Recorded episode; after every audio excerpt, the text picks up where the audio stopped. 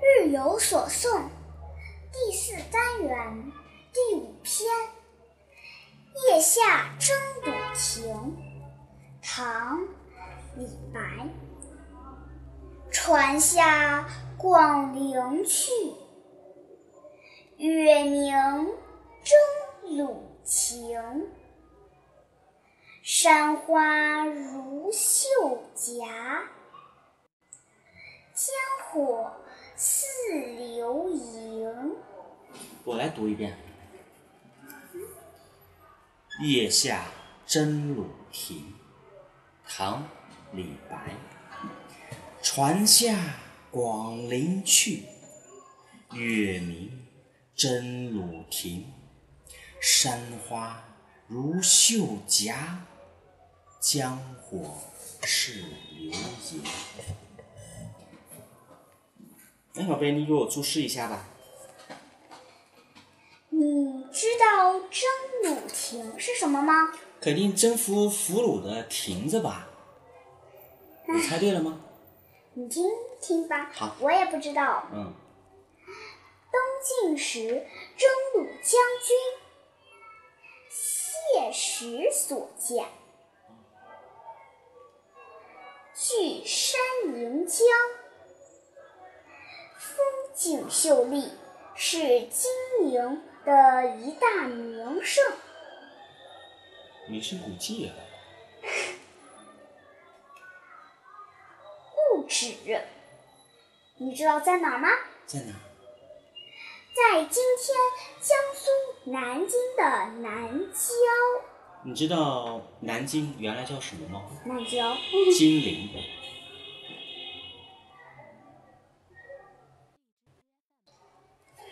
先先不说金陵，跟它一个相似，字很相似。广陵，广陵，广陵散？广陵你知道在哪儿吗？不知道。你是在江苏吗？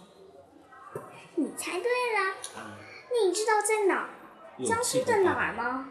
爸？爸爸可不知道。南京的不远处，今天江苏扬州。扬州啊。扬州有三把刀，三马刀，扬州三把刀出名。哎呀，爸爸也忘了，我知道有剃头刀和修脚刀，还有什么刀来着？修脚。啊，对，修脚的刀。扬州有三把刀很出名，剃头刀、修脚刀，还有个什么刀我忘记了，啊，爸爸也忘记了。你吃饭哦刀吗？没，中国人是用筷子的，你知筷道子哦刀、老外吃饭是用什么的？筷子和刀，刀子。中国人吃饭用什么？筷子是用什么做的？木头、呃，刀刀叉是用什么做的？铁、你知道意味着什么吗？中国人是农耕社会，我们当时是吃草、吃植物的。我们在很久以前就掌握了种植植物的方法。老外呢？是因为那个炎帝吧？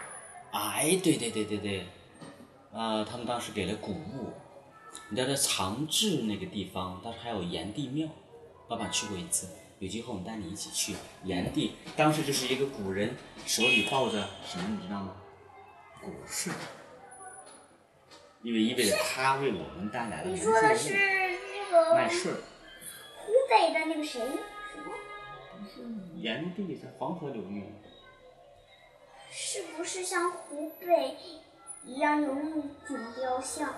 可能吧，我说也是不是知道。什么什么龙什么神农氏？神农氏，神农氏尝百草，神农氏的那个那个雕像，也是也是手里拿着个骨穗儿，神农氏是不是就是炎帝呀、不知道，好像哎呦是。，咱俩的历史知识太太太欠缺了啊！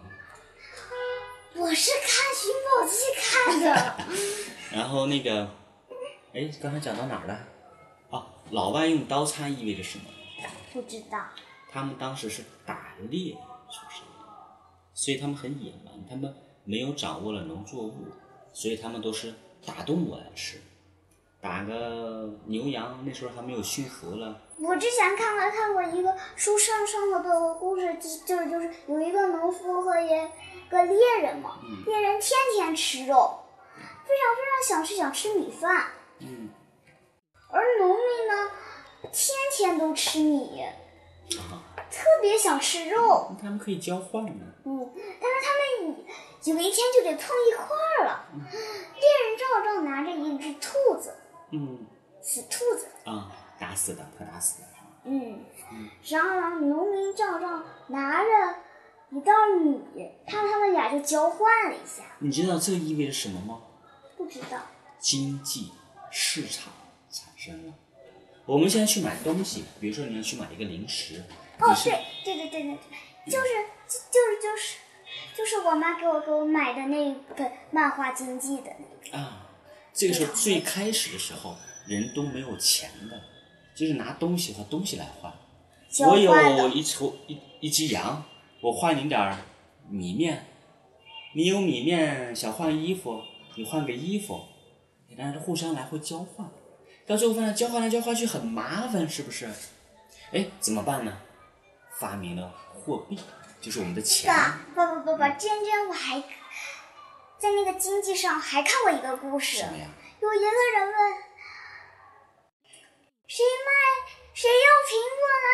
谁有鱼啊？能跟我的苹果换一下吗？啊，在那麻喊着叫，麻烦不麻烦？万一正好没我有找到人一个有肉的，他过去问一下，你能能跟我跟我的肉换一，跟我的苹果换一下吗？那个那个人正好说我要鱼，不要肉，换不到不要是不是苹果。但是这个时候如果有钱的话，是不是就很方便了？我然后把苹果卖了就是钱，钱我就可以用来买鱼然后我说是那个拿肉的人，啊。然后然后然后那那卖苹果的人就遇到了一个人拿着两条小鱼，嗯他要他就用苹果换了那两条鱼。嗯然后然后又去又去换那个 肉，然后然后那个那个人拿肉的人又说这鱼太小了，我不要。哎，你记没记得我们去博物他就馆？他就一下，还是还是在那在那问谁要鱼啦？给我一块肉吧。麻烦是不是？记得我们去博物馆、博物院看到的，鱼肉不就行了吗？你还记没记得最早的钱是什么样子的？刀币还是什么？哦，比那个更早，刀币是，刀币出现在战国时期，平竹刀币、尖尖耸刀币，还有什么平是竹、不是那尖个那竹个那个那个平像肩钟一样的？啊？对对，那就是种那个东西啊，就是那个。后来有了刀币，就像刀一样的钱，到了秦国那个时候出现了刀币，统秦始皇统一的货币出现了刀币，但是比这个同一个字呢，从小抓。还有统一的度量衡，什么东西？就是以前比如说你。是不是是不是那个那个道路的宽窄？宽窄呀，还有这个度量衡，就是比如说你说一米之前呢，你的这个一米和我的一米不一样，你说一米布到我这里呢，可能变成比你窄小了少了很多，也可能多了很多。秦始皇都不统一了，这时候可是非常大的贡献。秦始皇别看他很粗鲁、很粗暴，对不对？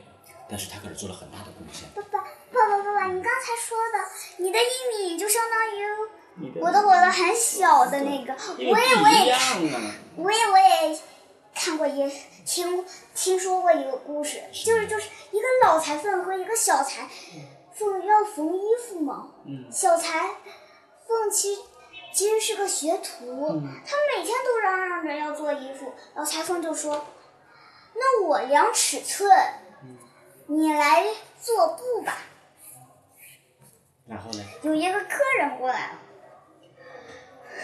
老裁缝要量他的这个嘛，胳膊长，胳膊长，还有身子长，嗯然后然后他就他就用他的扎一扎、两扎、三扎着。老裁缝说，两只胳膊长，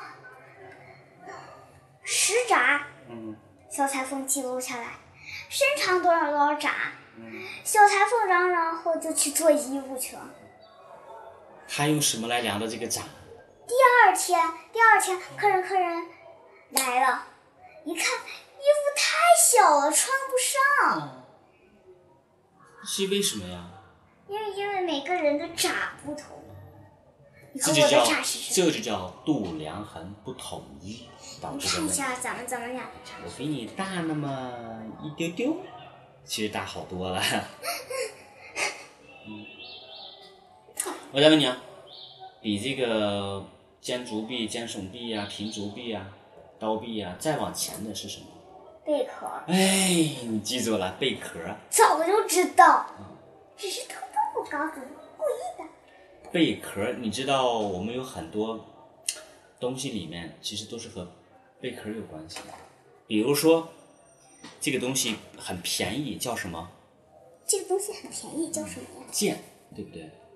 贵剑，剑里面左边是个什么贝，贝贝壳？你贝壳儿写有很多和财富，比如说财，我知道，财富的财怎么写财经大学。啊？对，左边是什么对，贝壳？都是因为我们最开始用的是那为什么钱是金属？是因为之前之前的那些刀币是金属吗？对，有有可能吧。中国的汉字是很有意思的。你看到这个字，有的时候背后都有一个故事。耶，好臭的钱！我就想拾金不昧。 啊，这是应该，这是应该。那 接下来还有什么注解没有？我们扯得咱太们咱们远了。从广陵骑到骑到贝壳儿是吧？好了，我们再回来看看还有什么注解。秀霞，你知道是什么吗？哟，这个我真不知道。绣绣花儿，夹是两侧，两侧绣花儿，我不知道，我猜不出来两。次绣花，你你不是知道两次绣花的一般都是什么人吗？是，女人呀、你快告诉我绣夹是什么意思？代称少女，什么？代称少女，代称少女？我看。哦，少女，这里用以形容山花娇艳迷人呀、哎呦，宝贝，当你长再长大一点，亭亭玉立，你就开始娇艳迷人了。我不想，为什么？哎我要做一个暴力女。你就想做女汉子啊？